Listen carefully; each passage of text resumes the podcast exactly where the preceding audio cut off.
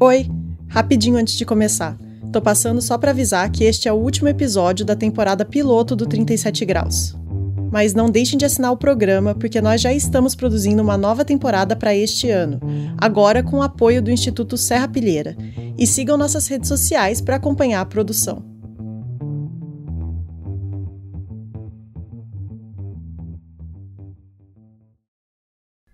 Dois anos atrás, a Marcela tinha acabado de terminar um relacionamento longo, praticamente um casamento.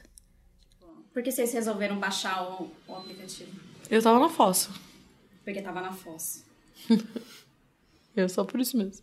Ela queria voltar ativa e estava curiosa para usar um aplicativo de namoro pela primeira vez. Uma semana eu fiquei chorando, uma semana eu fiquei tentando entender como funcionava. Quando eu entendi como funcionava, eu conheci ele.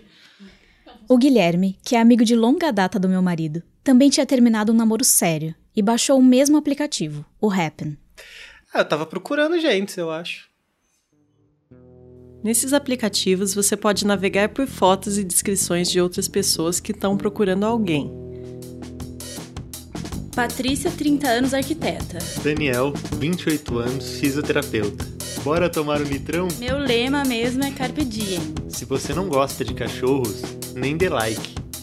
Cada app tem seu jeito, mas no geral, quando duas pessoas curtem o perfil uma da outra, elas podem começar a trocar mensagens. E no meio de dezenas de rostos, a Marcela e o Guilherme se acharam. Mas vocês lembram, tipo, o que, o que que atraiu no outro? Tipo, vocês lembram qual era a foto que a pessoa usava? Tipo, Ah, escrito no perfil? sim, eu lembro. Eu lembro qual foto que eu gostei dele. Como Qual? que ele tava? É, é que eu gosto de homem de cabelo comprido, na verdade. Eu fui no cabelo. E ele também foi cabelo, porque ele, ele gostou da minha foto de cabelo roxo. É verdade, você tinha uma foto bonita de cabelo roxo. A partir daí, eles trocaram algumas mensagens, tiveram alguns encontros, alguns desencontros, até que uma hora o namoro engatou. Hoje eles moram juntos e acabaram de ficar noivos. Se vocês teriam se conhecido se não tivesse sido o aplicativo? Cara, não, nem um pouco. Essa é a chave dessa história. A Marcela e o Guilherme estavam em bolhas bem diferentes. Na época em que eles se conheceram, ela estava fazendo doutorado em teoria literária na Unicamp, escrevendo o primeiro livro e dando aula de literatura e redação. Ela é workaholic assumida. Mesmo nos finais de semana, fica corrigindo prova. Então não tem muito tempo para sair e conhecer gente nova. Já o mundo do Guilherme é no meio dos jogos de tabuleiro, videogames e miniaturas de super-heróis. Porque ele é coordenador da área geek de uma livraria. E a loja fica dentro de um shopping de Campinas. Então os horários dele também são malucos. Sábados, domingos, feriados, ele tá lá organizando o torneio de Magic. A gente não tem rotina nenhuma parecida. Até porque ela não trabalha aqui. Ela trabalha em cidades de fora. Não, e eu era muito escrota antes de conhecer o Guilherme. Eu achava que eu só ia me envolver com alguém da Unicamp. E que fizesse a mesma coisa que eu, que gostasse das mesmas coisas que eu. E o, e o Gui é muito diferente de mim. De gosto. Ele é muito parecido em valores, assim. A gente gosta. Gente valoriza as mesmas coisas, mas a gente não gosta das mesmas coisas. A Marcela diz que já até tinha entrado na livraria onde Guilherme trabalha, mas que nunca tinha nem pensado em subir as escadas até o setor dele. Não iria na li- livraria e daria em cima do coordenador da área de jogos, que eu nem subo na área de jogos. Tirando essas raras chances de encontros separadas por uma escada, eles não frequentavam lugares em comum, não tinham nenhum amigo em comum. Ou seja, não me ia conectar. É, não, era, era muito Não improvável tinha da como. gente se conhecer. É muito improvável. O aplicativo criou uma conexão onde não existia. Hoje isso é fácil, é normal. Mas não muito tempo atrás, a grande maioria dos casais se formava dentro de uma mesma bolha. Você namorava alguém do seu bairro, da sua escola, do seu trabalho.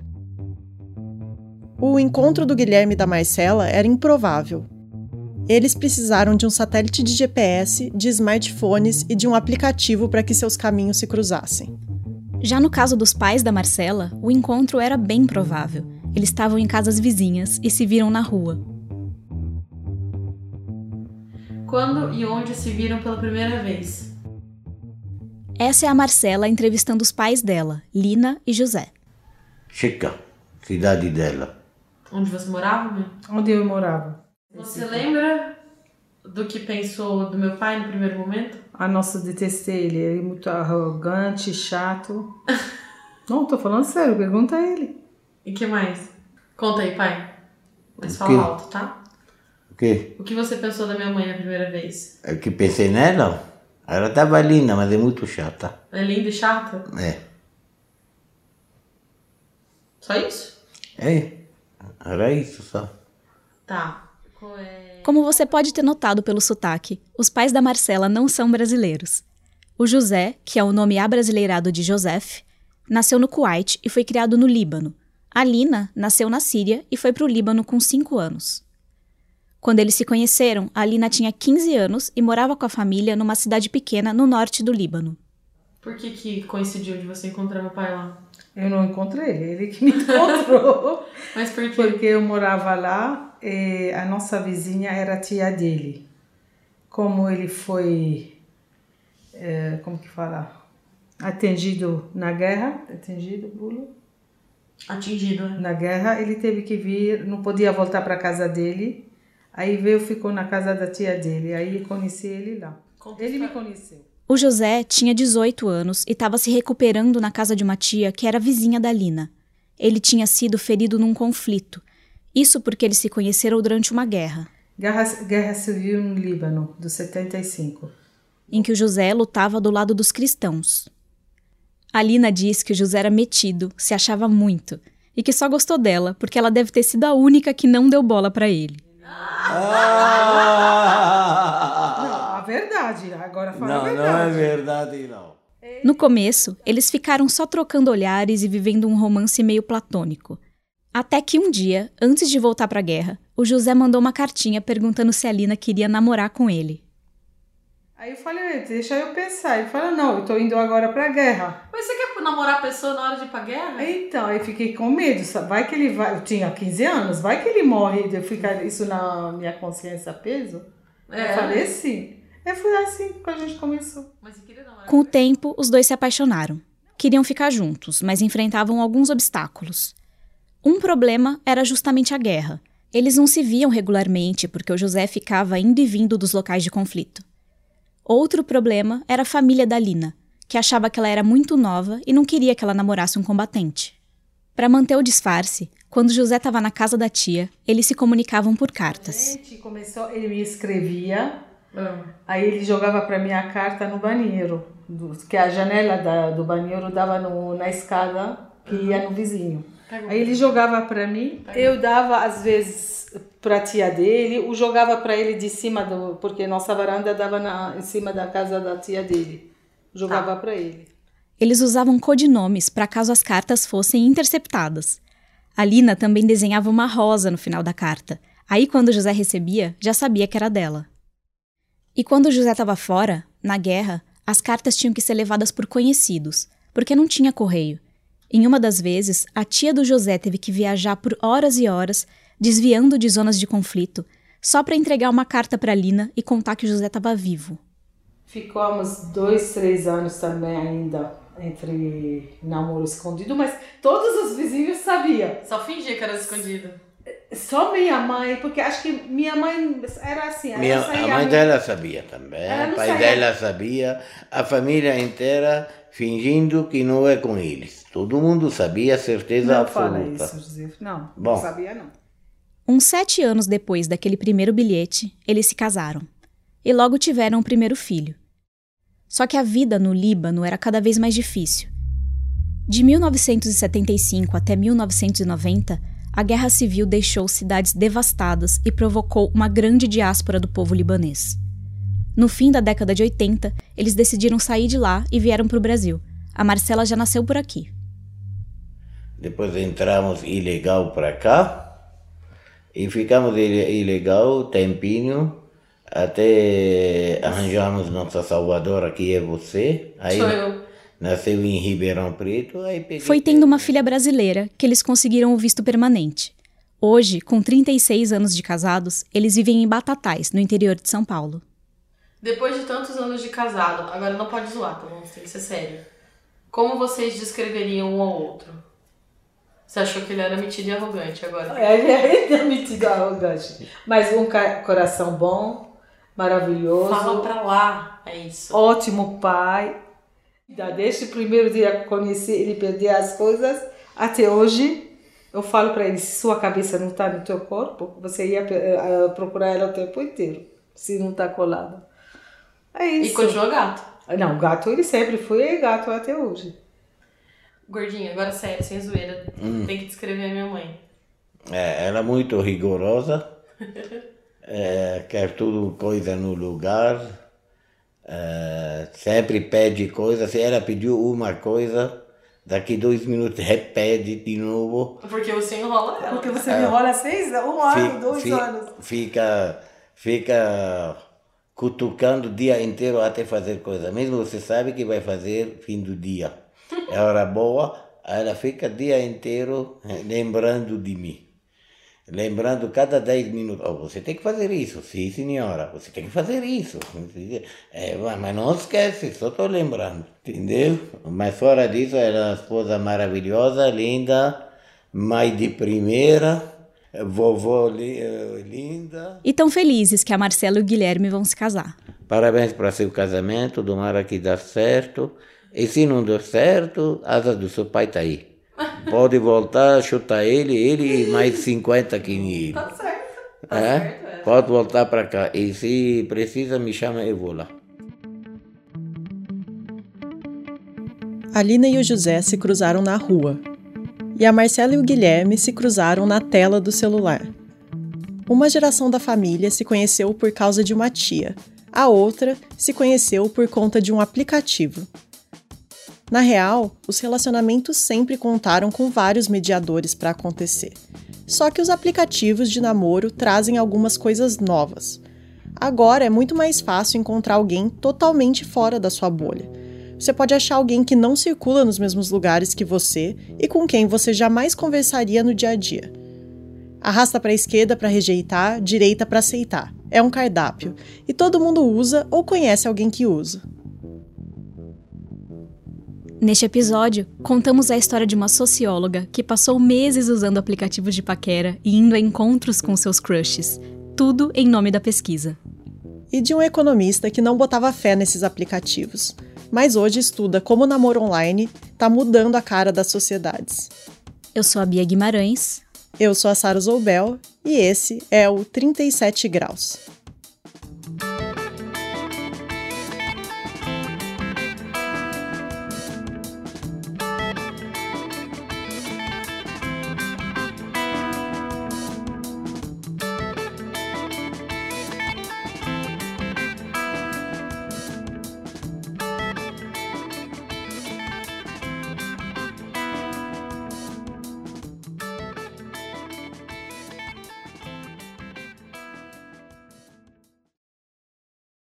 Foi o seguinte, é, é, então a minha, minha dissertação eu fiz sobre a Previdência no governo Fernando Henrique, porque eu vivi aquele momento histórico. Meu... Essa é a Maria Chaves Jardim. Ela prefere ser chamada pelo seu apelido, Malu. Nós fomos até Araraquara para conversar com ela. Eu vou para uma para uma economia mesmo hard, porque eu vou A Malu tem 39 anos, é socióloga e pesquisadora da Unesp. Até pouco tempo atrás, a vida dela era pesquisar sobre esses assuntos que estão na interface entre a economia e a política. Só que no meio disso tudo, teve uma coisa que deixou ela intrigada. O que aconteceu foi o seguinte: durante a minha tese de doutoramento, eu fiz uma pesquisa de campo com os gestores de fundos de pensão. Os jovens, que a gente chama Chicago Boy, que são jovens que vão estudar em Chicago e vem, voltam para o Brasil fazer essa, essa, essa, essa gestão dos fundos de pensão. E aí, naquele momento, surgiu essa questão desses jovens, né? Que, que não casavam e que, que, e que não tinha tempo, inclusive, para a vida afetiva, porque eles faziam gestão de, de fundos na bolsa. Então é um, é um dia a dia muito tenso, né? E foi aí que, no meio da pesquisa sobre o mercado de finanças, ela ficou curiosa sobre a vida amorosa dos Chicago Boys. E aí eu comecei a perguntar nas entrevistas para eles como, como que era a gestão da vida afetiva deles. E as respostas começaram a me chamar a atenção. E, e, eu tive uma surpresa que esses jovens procuram agências de casamento. Então isso lá Para entender melhor o que estava acontecendo, ela procurou uma agência de casamento e pediu para acompanhar os encontros dos jovens gestores. Ela acabou conseguindo autorização para participar de um desses encontros como secretária que é o nome que se dá para a moça que auxilia os clientes. Isso foi em 2009. Na época, as relações amorosas nem eram um foco da pesquisa dela. Era só uma pequena parte daquela tentativa de observar os fundos de pensão e os caras envolvidos nesse sistema. Mas a semente já tinha sido plantada. A Malu começou a pensar no que ela chama de mercado dos afetos. Primeiro, ela decidiu se infiltrar numa agência matrimonial e se passar por uma solteira à procura de um amor. Chegando lá. Em geral é o seguinte: você é entrevistado por uma psicóloga, sempre pessoas muito lindas, jovens, belas, né? E essa pessoa vai te pedir para você preencher um questionário sobre o, o perfil do homem que você quer. A Malu colocou que não tinha preferências de raça e etnia, mas que queria homens da mesma faixa etária que ela, na casa dos 30 ou 40 anos. E aí eu disse assim: ah, eu quero alguém da minha idade para construir junto a vida, enfim, essa, essa história. Aí ela pegou e falou: olha, eu acho que você tem que ampliar mais. Né, porque é, tem muitas mulheres e poucos homens. Então eu aconselho a todos vocês a ampliar ao máximo. Eu falei, bom, ampliar ao máximo quanto? Ah, tipo 60, não desmerecendo, vocês estão entendendo o que eu estou falando? Mas você propor para uma mulher de 35 que ela tenha um perfil para encontrar um homem de 60, você proporia o mesmo para um homem? E disse que gostaria de conhecer artistas intelectuais, mas acabou também aceitando empresários depois de uma insistência da agência. E aí, a psicóloga pediu algumas informações pessoais da Malu, bem pessoais e você vai preencher esse questionário e você vai, vai definir detalhadamente, inclusive sua posição sexual preferida, detalhadamente a psicóloga quer que você coloque. A agência montou um perfil completo da Malu. Que elas sempre diziam que eu ia fazer um sucesso danado, né? Porque tem carisma, enfim, tá uma fase legal da vida. Sempre não te falam que você não vai fazer sucesso, não. Fala que vai ser, vai bombar. E no geral, tanto os homens quanto as mulheres que ela via por lá eram pessoas com carga de trabalho alta, sem muito tempo para sair de casa e encontrar alguém. Então a agência faz esse trabalho por eles.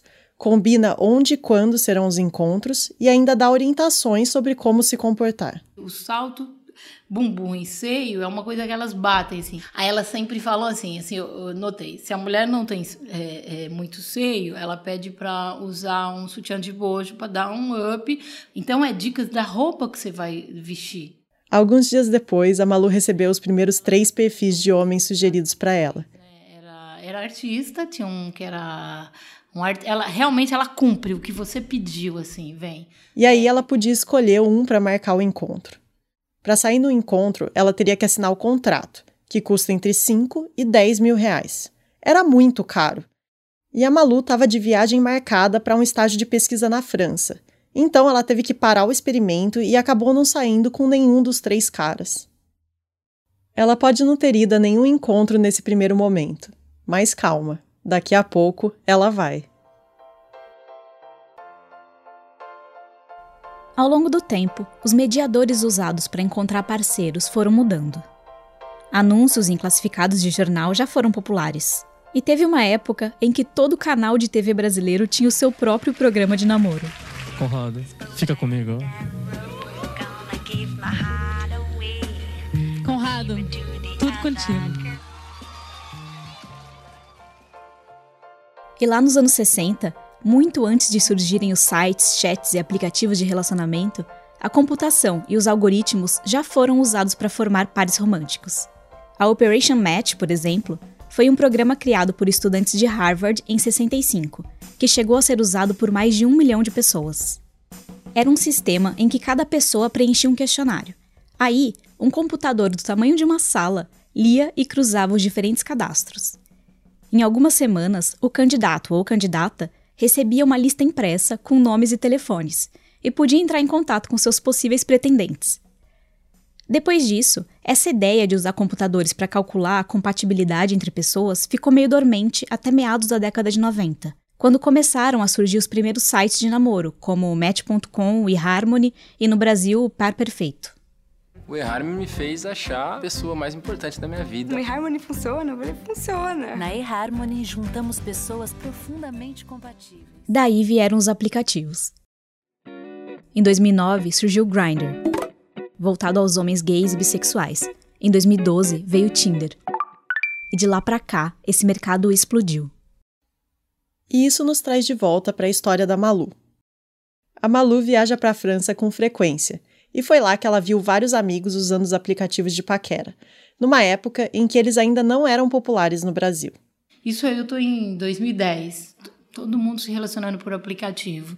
E nisso, é, eu falei, eu quero conhecer como que funcionam esses aplicativos, né? E aí comecei a me interessar, etc. Falei, aqui tem um outro mercado muito interessante. Alguns anos depois, a Malu, já professora da Unesp, decidiu mergulhar no mercado dos afetos. Ela queria entender por que os aplicativos fazem tanto sucesso. E para isso, ela precisava se tornar uma usuária desses aplicativos, o que era uma novidade na vida dela. Mas você não era muito do, da internet, muito das tecnologias? Nunca então. fui, eu nunca fui muito tecnológica. O primeiro passo foi montar um perfil no Tinder e outro no Badu. A descrição do perfil dela era mais ou menos assim. Sou uma pesquisadora interessada em estudar o mercado. Quero conhecer este espaço e também você. Daí para frente, ela começou uma rotina de paquera. Configurou os filtros para selecionar homens de 30 a 40 anos e se organizou para passar cerca de 3 horas por dia dando likes e conversando pelos aplicativos. Para isso, ela tinha que equilibrar o trabalho e a vida pessoal. Uma das coisas foi separar um celular só para o uso dos apps, que ela nem levava para casa. Os meus alunos, né, eu avisei em todas as salas, pessoal, estou ensinando os aplicativos, então, por favor, não demete, não me paquera, tal, tô fechado para balanço. Teve um dia que eu fui que eu fui na UFSCar, que eu sou formada pela UFSCar, então eu frequento muito o espaço, né?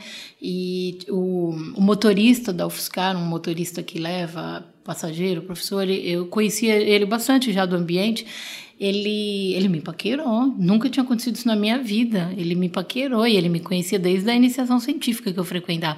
Ele me paquerou assim, tipo, ah, eu te vi lá no, no aplicativo, vamos combinar alguma coisa? Eu falei, ah, eu também te vi.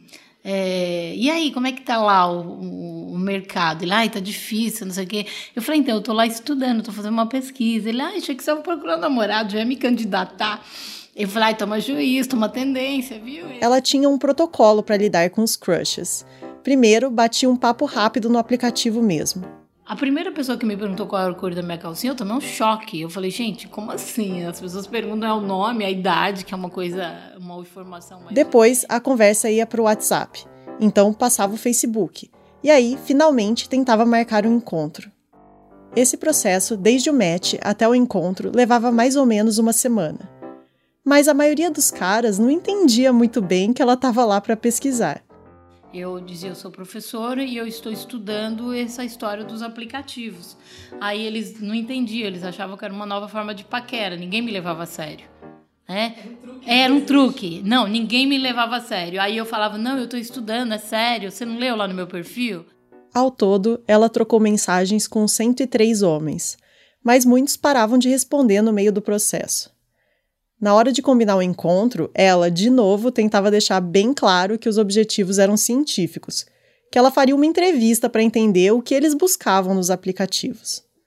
Fiz uns 15 encontros, eu sempre no shopping da cidade, no fim do dia, domingo, aí eu levava meu caderno de campo, a pessoa já sabia que eu estava pesquisando de verdade, mas aqueles que, que, que tinham interesse, eles, eles continuavam, porque eles achavam que uma hora eu ia cansar dessa história, ou que era uma estratégia nova. E aí a gente tomava um sorvete, sentava ali na praça da alimentação e conversava sobre a pesquisa. A pesquisa dela sobre o mercado dos afetos ainda está em andamento.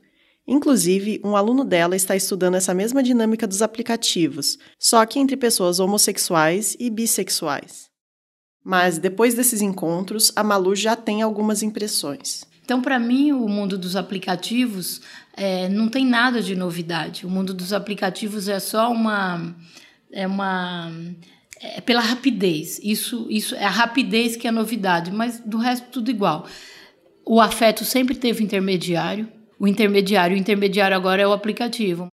Para a Malu, os apps são uma continuação daquelas mediações que já eram feitas pelas agências, pelos sites e até por amigos e familiares. Outra coisa que ela viu é que tanto os aplicativos como as agências de casamento não estabelecem padrões diferentes do que já existem em carne e osso. O mercado do afeto ele, ele só funciona muito bem no Brasil, do aplicativo, porque ele não cria o senso comum. Ele Ele vive do senso comum, ele se inspira no senso comum. O que é o senso comum? Racismo, machismo e classificações e julgamentos. Tudo que eu estou contando não rompe com o senso comum, por isso que funciona e por isso que é um sucesso. Então, o que é bonito no senso comum é bonito no aplicativo. O que é feio no senso comum é feio no aplicativo. É uma homologia. Então, o mercado do afeto não é livre. É, então, quando você diz eu tenho fracassos no afeto, é, eu entendo estruturalmente os seus fracassos. Então, as minhas pesquisas estão dizendo nossos fracassos afetivos, eles não são individuais, eles são coletivos. Então, é uma, é, é uma, é uma libertação quando você tem acesso a essa informação. Então, não, o problema não sou eu, o problema é, é, tem a ver com uma estrutura, com uma, uma história, com hierarquias, com preconceitos. Em outras palavras, não é porque uma coisa é moderna e tecnológica que ela vai milagrosamente romper com o que já havia antes.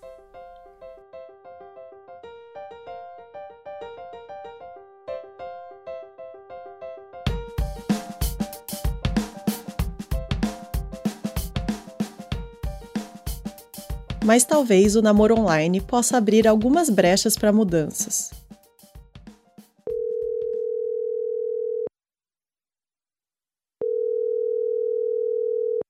Olá, me escutas? Olá, Beatriz, sim, perdão.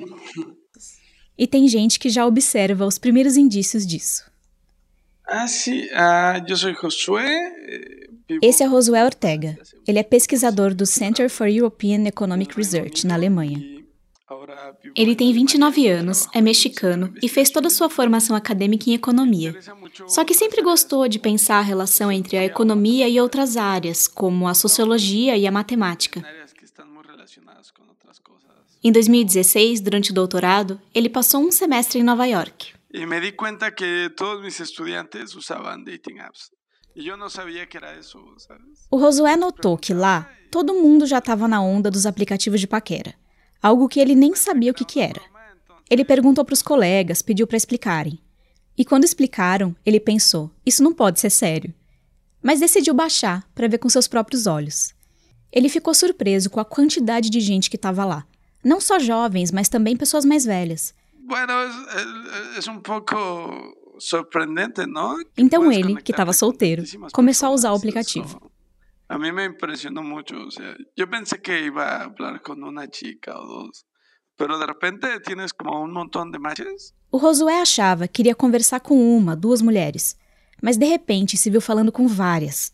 Quando eu empecé a usar, me di cuenta que estava conhecendo a gente de outras nacionalidades, de outros países. E dije, hum, que interessante, não?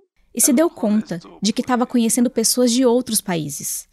Ele ficou curioso se tem tanta gente usando e se há tanta oportunidade de conhecer pessoas diferentes na internet, será que isso não vai acabar provocando alguma mudança mais estrutural na sociedade? Porque hoje, um terço dos casamentos heterossexuais nos Estados Unidos e na Europa começam na internet. No caso dos casais homossexuais, o número é muito maior. 70% se conhecem online. É muita coisa. Então, realmente online dating, apesar que lo vemos como algo um pouquinho tonto, está cambiando realmente nossas sociedades. E esse foi o gatilho para que Josué começasse a investigar os efeitos do namoro online. Ele diz que antes, a grande maioria das pessoas se relacionava com gente do seu mesmo círculo, do mesmo bairro, mesma escola. Mas a internet permite furar essa bolha. Te coloca em contato com alguém que não tem nenhum vínculo com você, um completo estranho. Isso é muito importante porque te permite sair de tu burbuja social. Imagina que você tem um mural e na sua mão você tem uma pilha de figurinhas de todos os seus contatos, cada uma com a cara de uma pessoa que você conhece. Aí você cola no mural a figurinha do seu amigo mais popular. Em seguida, você cola a figurinha de alguém que conhece esse amigo e traça uma linha entre os dois. Se você for colando todas as figurinhas e for ligando todas as pessoas que se conhecem, você vai ver que as pessoas que têm mais contatos em comum com você vão estar mais embrenhadas na rede, com muitas conexões saindo e chegando. Já as pessoas que só têm um amigo em comum com você vão estar ligadas à rede apenas por um traço. E na sua mão vão sobrar as figurinhas das pessoas que não estão conectadas com mais ninguém na sua rede, só com você. Essas você cola nos cantinhos, mais isoladas. No fim, o seu mural de contatos vai ter um grande emaranhado de fotos e traços no centro, e em volta, umas poucas figurinhas solitárias. E foi isso que o Josué fez usando a rede de contatos do Facebook dele. Só que em vez de colar as fotos na parede, igual um detetive procurando o serial killer, ele montou o gráfico no computador. Todos meus amigos do Facebook são um pontito aí. E nessa figura, o Josué foi assinalando todas as mulheres com quem ele já teve um relacionamento. Ele marcou com triângulos amarelos as mulheres que ele conheceu offline e com estrelas vermelhas as mulheres que ele conheceu online. E o que ele viu foi que as mulheres que ele conheceu pessoalmente estão no meio do emaranhado de contatos dele, ou seja, todas já tinham um ou mais amigos em comum com Josué. Já as mulheres que ele conheceu online, através dos aplicativos, aparecem totalmente fora do emaranhado. São aquelas figurinhas isoladas do gráfico, sem nenhum contato em comum com ele. E quer dizer que se não hubiera sido por Tinder ou outra aplicação, eu nunca las hubiera conocido. Se não tivesse sido pelo aplicativo, ele nunca teria conhecido essas mulheres, que aliás eram super diferentes dele. Eram de outros países, ouviam músicas diferentes, gostavam de comidas diferentes, etc. Ou seja, os aplicativos ajudaram o Rosué a furar a própria bolha. A experiência do Rosué é só um exemplo, mas ele estuda os efeitos do namoro online numa escala muito maior, a nível de sociedade.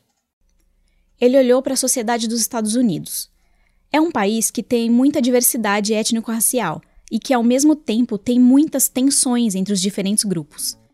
Lá, por várias razões que nem caberiam nesse programa, os relacionamentos amorosos são mais comuns entre pessoas de uma mesma raça ou um mesmo grupo.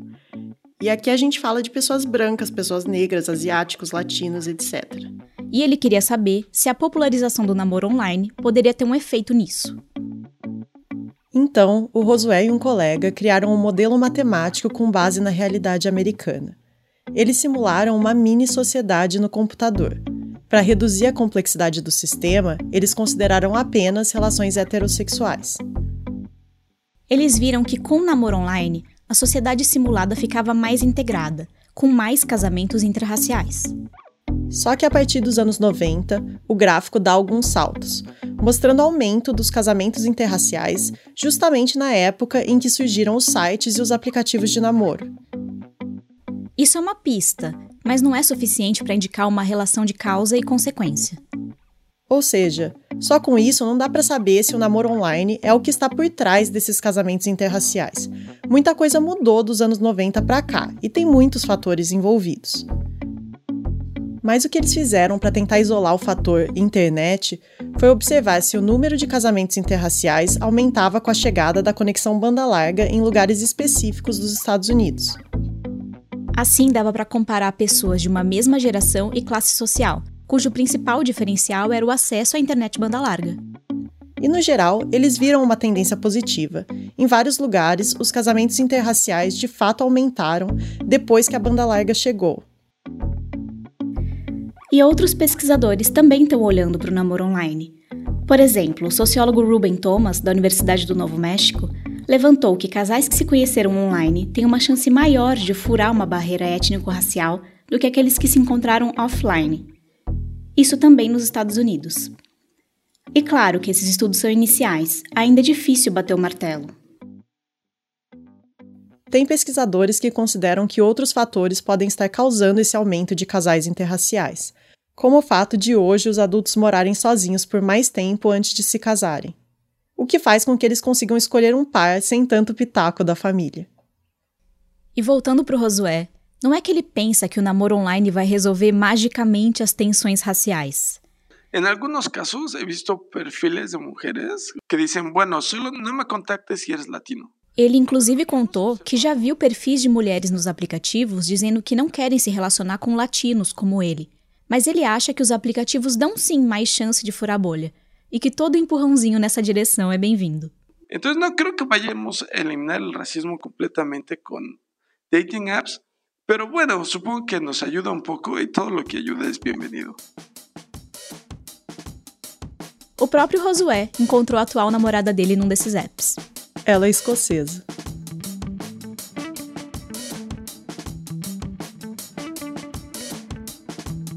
Depois desse episódio, você pode ter se convencido de que o namoro online está transformando a sociedade. Ou você pode achar que é só um correio elegante tecnológico. Mas uma coisa é unânime: ficar mexendo nos aplicativos pode ser bem divertido. Principalmente quando não é você que está procurando alguém. Tá gravando. Está gravando. Vai, mostra aí pra nós. Então tá. Eu tenho que ver sempre todas as fotos. Olha só, Vamos esse ver é o. Bruno. Bruno, vamos ver. Ele gosta É. de gatos, mas ele não é o perfil de pessoa que gosta de gatos. Ele me surpreendeu nessa, porque ele tava com uma cara de Tá. cachorro. Mas não parece que esses gatos são deles, honestamente. Ele pode estar na casa do amigo dele segurando gatos. ele... ele está segurando três gatos ao mesmo tempo, então está um pouco. Pro gato tá um pouco confuso. Olha a cara do gato. É, então o gato não tá gostando muito. O gato não tá gostando. Pode ser que ele não tenha o toque ideal pra, pra lidar com as pessoas.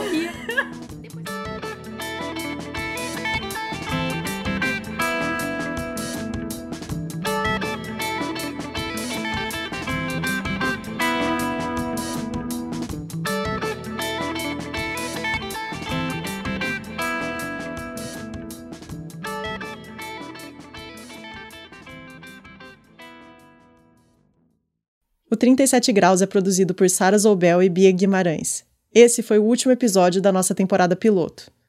Continue assinando o feed do 37 Graus, porque daqui a alguns meses voltaremos com mais histórias. E se você quiser sugerir uma pauta para o programa, manda pra gente em 37grauspodcast.com sugira.